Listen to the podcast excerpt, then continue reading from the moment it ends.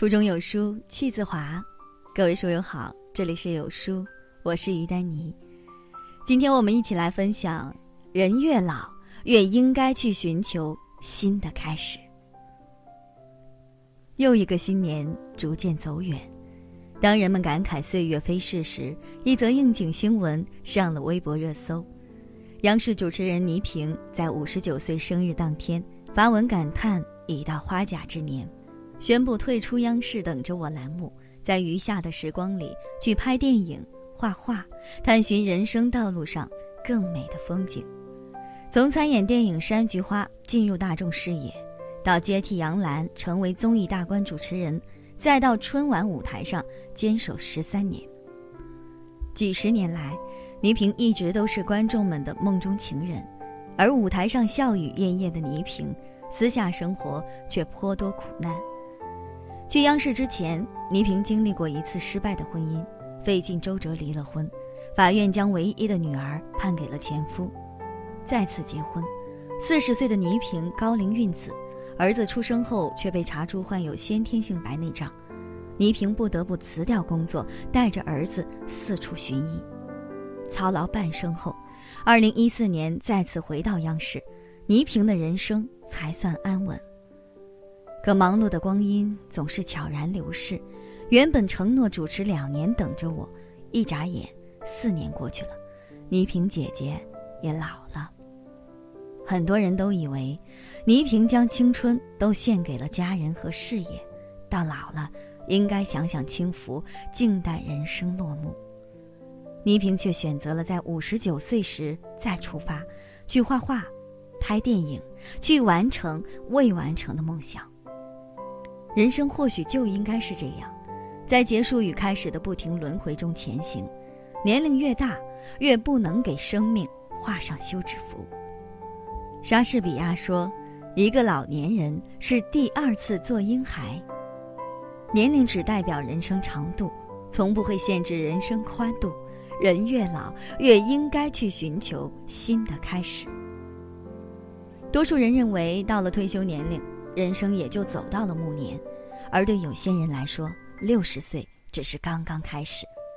马伯庸曾这样评价书《长脖子的女人》：这些故事诚实，就像莫言、红高粱笔下那些底层民众一样，饱含着粗糙混沌的原始力量。看过这本书的人不多，但当人们知道书的作者在六十岁仍不识字时，无不被他的人生履历折服。他就是六十岁学认字，七十一岁写作，七十五岁出版四本著作，自称文盲作家的江淑梅。江淑梅出生在一个书香世家，年幼时就显露出对文学的热爱，但却一直没有机会读书认字。后来家庭遭遇变故，江淑梅被迫嫁人，婚后遇上大饥荒，又随丈夫闯关东到黑龙江谋生。辗转流离的生活，使得江淑梅根本没机会学习，对于文学的渴望也一直压抑在心底。直到花甲之年，六十岁的江淑梅熬到儿女都成了家，自己才得以清闲。于常理说，老伴儿离世，儿女成家，自己安稳走完余生，便是圆满的人生结局。可对文学的憧憬犹在，为了不让人生留下遗憾。江淑梅决定重新追逐年轻时的梦想，去认字读书。对于大字不识、脑力衰退的江淑梅来说，单是认字就异常艰难。可她硬是把学习认字融入生活，有不懂之处，逢人就问。终于在七十一岁时，下笔创作出了自己的第一篇文章。而后，凭借丰富的人生阅历，连续出版了《穷时候乱时候》《苦菜花》《甘蔗芽》《长脖子女人》《俺男人》四部著作。作品一经发表，就在文学界引起轰动，得到中央电视台读书、凤凰卫视《名人面对面》等栏目的专题推荐。六十来岁识字，七十来岁写作，很多人在这个阶段几乎都在静待生命的完结。江淑梅却利用这段时间实现了自己年少时的理想。美国有一首小诗写道：“奥巴马五十五岁退休了，特朗普七十岁才起步，追逐理想从来都与年龄无关。年老时去寻求新的开始，去实现年轻时的理想，是对自己的一种慰藉。曾有人问褚时健：“您那么大年龄了，为何不安享晚年？”他回答道：“人老了，更要找点事儿做。你的人生不能变长，但人生的宽度，由自己做主。”二零一五年一月八日。第十届中国摄影金像奖在宁波举行颁奖典礼，人民画报前编委、高级记者如随初，在八十三岁高龄时荣获终身成就奖。茹老上台领奖时，主持人牛群用“衡量一个人的价值，看他晚年时生命的厚度”来赞美。此句一出，全场掌声雷动，纷纷起立致敬茹老。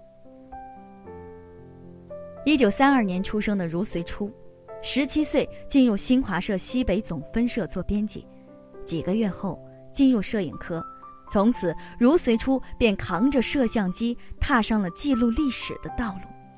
此后几十年，茹随初走遍了祖国大西北，拍下无数纪实照片，成为珍贵的历史文献。其中记录土地改革的照片，成为国家级影像资料。寻找长江源头的照片更是被采纳，计算出了长江总长度。到了一九九三年，奔波了半生的如随初年满六十一岁，按规定办理了退休手续，但他觉得生命不应休止于此，便继续在原单位工作，直到六十五岁才离开。这次离开，大家都以为饱经风霜的如随初会就此安享天伦，没想到的是。如随初仍想延长生命的宽度，他放下摄像机，不再奔波摄图，却拿起档案夹，开启了整理画册的新事业。几年辛劳过后，他主持编纂出了大型画册《中国的世界遗产》，在几十个国家发行，促进了中华文化在世界的传播。为了更好的保护影像资料，七十六岁高龄的如随初决定。建立一个属于中国摄影家自己的档案库。在几经周折、耗费不少人力财力后，建成了中国知名摄影家作品档案网，为更多的珍贵影像资料提供了一个云盘，也为后人留下一笔宝贵的文化财富。面对采访，如老说：“离休后反而有更多时间去做一些想做的事情。”让生命充满意义，让人生更加完整。当很多人退休后，安心享受清闲的晚年时，如老选择再做贡献，延长了生命的宽度。杜甫晚年作诗道：“落日心犹壮，秋风病愈疏。古来存老马，不必举长途。”年老时去寻求新的开始，生命末期会更加精彩，生命的意义也会更加厚重。知乎上有个热议话题：很多人在年老甚至退休后仍去寻找新的开始，意义何在？一位民宿老板讲述了自己的经历，他和妻子都向往宁静的生活，年轻时要照顾家庭。回归田园的想法一直被搁置，现在儿女都成了家，老两口想让余下的生命充实完整，便开了一家民宿客栈。一来过上了想要的生活，二来也算继续折腾，为生命旅途增添色彩。看完这个回答，我想起了后台读者老顽童的留言：年轻时工作忙，替儿女操劳，很多事儿都没做。对音乐的向往也一直被束之高阁。退休后，儿女也都成了家。尽管他已六十三岁，还是决定去追逐年轻时的喜好，从零开始学习马头琴。马头琴的技艺不是一年半载能学成的，但在学习过程中，他一定会很充实，且非常快乐。有人说，人老了，没有精力再去尝试新的事物，放下了对理想的追求。释然了对生活的执着，人也就看开了。但其实，越是经受过岁月洗礼的灵魂，越不应该止步不前。老骥伏枥，虽未歇于壮心；逆风撑船，终不离于旧处。年老时去寻求新的开始，是对余生最大的尊重，也是送给自己最好的晚年礼物。